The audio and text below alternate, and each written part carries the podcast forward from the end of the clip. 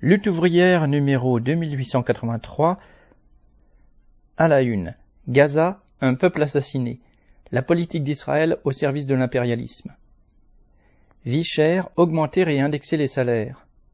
Loi immigration, une attaque contre tous les travailleurs. Grève aux États-Unis, la force de la classe ouvrière.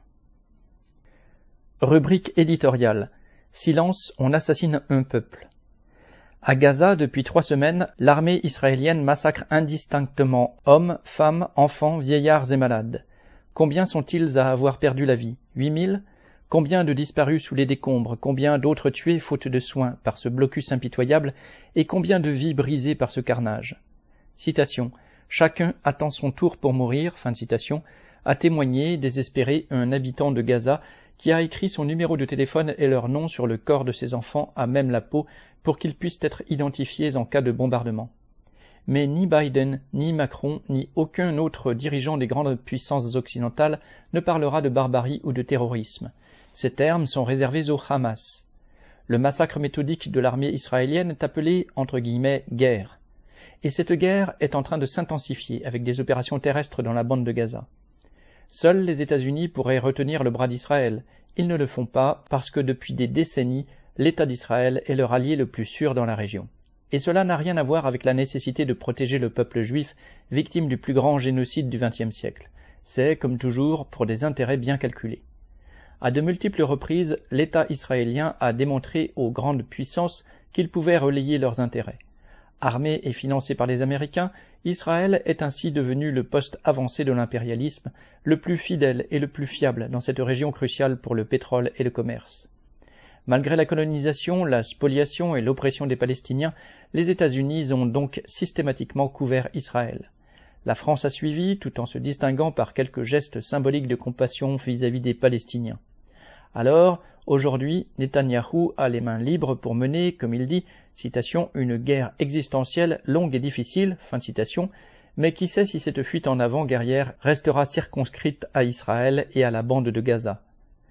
La Cisjordanie bouillonne, le Liban, la Jordanie, le Yémen, la Syrie, voire l'Iran peuvent basculer ou être entraînés dans la guerre à tout moment.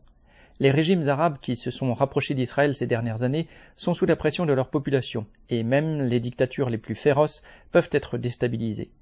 Le mur d'incompréhension qui se dressait entre juifs et arabes va se retrouver renforcé par des dizaines de milliers de cadavres. Après cela, qui osera parler de paix? Quand les armes se tairont, ce sera la paix des cimetières et des prisons pour les Palestiniens, le temps qu'une nouvelle génération de révoltés reprenne le combat. Ce genre de paix-là n'en est une pour personne. Même pour les Israéliens, ce ne sera pas la paix car vivre avec la main sur la gâchette, ce n'est pas vivre en paix. Depuis trois quarts de siècle, les dirigeants israéliens assurent aux Juifs qu'ils leur garantissent la paix et la sécurité. On voit aujourd'hui ce qu'il en est. En 75 ans, le pays a été en guerre de façon quasi ininterrompue. Tant que les droits des Palestiniens seront bafoués à Gaza, en Cisjordanie, en Israël, comme dans les nombreux camps de réfugiés au Liban, en Syrie ou en Jordanie, les Israéliens ne connaîtront pas la sécurité. Pour parvenir à la paix, il ne suffira pas que les Palestiniens et les Israéliens se choisissent d'autres dirigeants et qu'ils abandonnent leur politique nationaliste consistant à éliminer le peuple voisin. Il faudra même plus que la reconnaissance du droit des Palestiniens à disposer de leur propre État. Il faudra le renversement de l'ordre impérialiste car celui-ci a non seulement créé et entretenu le chaos dans les régions en multipliant des divisions artificielles, mais il condamne les peuples des pays pauvres à la misère, la dépendance et l'exploitation, comme c'est le cas pour la population travailleuse des pays du Moyen-Orient.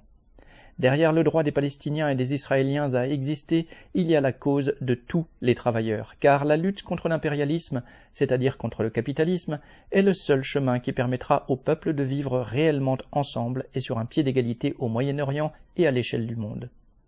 Ceux qui veulent agir pour mettre fin à l'engrenage sanglant ont un rôle à jouer, participer à la construction d'un parti pour renverser les exploiteurs à l'échelle internationale, un parti capable de réunir travailleurs musulmans, juifs, chrétiens, athées, soucieux de lutter contre les divisions créées par le racisme et l'antisémitisme, un parti défendant l'idéal d'égalité, de fraternité et de paix pour tous les opprimés de la planète, un parti visant l'édification de la seule société susceptible d'y parvenir, une société socialiste.